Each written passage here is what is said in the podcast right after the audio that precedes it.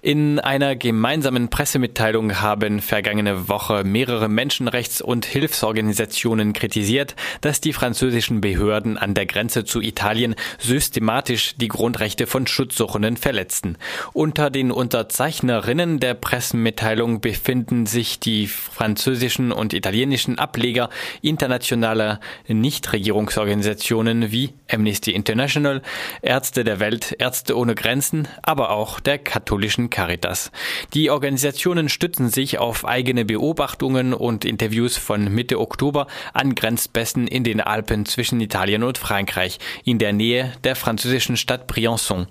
Innerhalb von zwei Tagen haben die Nichtregierungsorganisationen illegale Vorgehensweisen und Gewalttaten durch die Grenzpolizei festgestellt. Diese Beobachtungen hätten die Kritik bestätigt, die örtliche Kollektive seit Monaten äußern.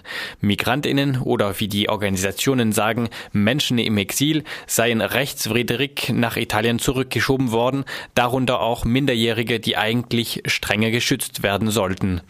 Die Grenzbeamtinnen hätten sich in den Bergen außerdem Verfolgungsjagden gegen Menschen im Exil geliefert.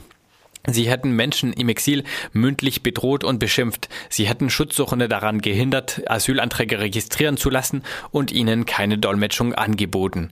Genau genommen seien an den zwei Beobachtungstagen insgesamt 26 Menschen von der französischen Grenzpolizeiwache ins nächste italienische Dorf zurückgeschoben worden, ohne dass ihre individuelle Situation dabei berücksichtigt wurde oder gar ohne Möglichkeit, Asyl zu beantragen.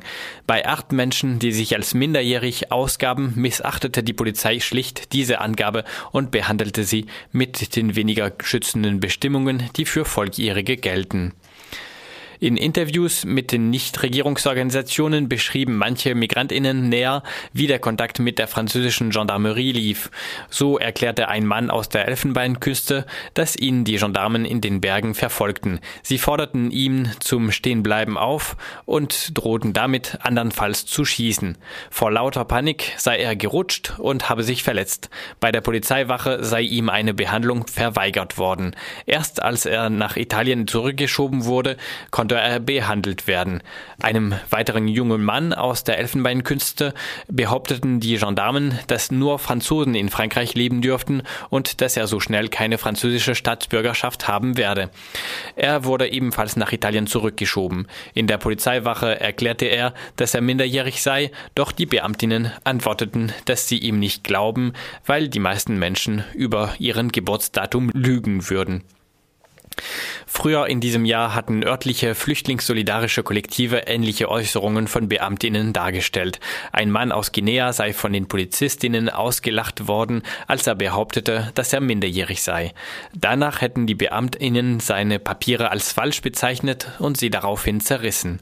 Einem weiteren Mann behaupteten die Beamtinnen, sie würden ihn beim nächsten Versuch, die Grenze zu übertreten, gleich nach Libyen zurückschieben. Die Nichtregierungsorganisationen bezeichnen diese Verhaltensweisen als illegal, unmenschlich, heuchlerisch und eines Rechtsstaates nicht würdig.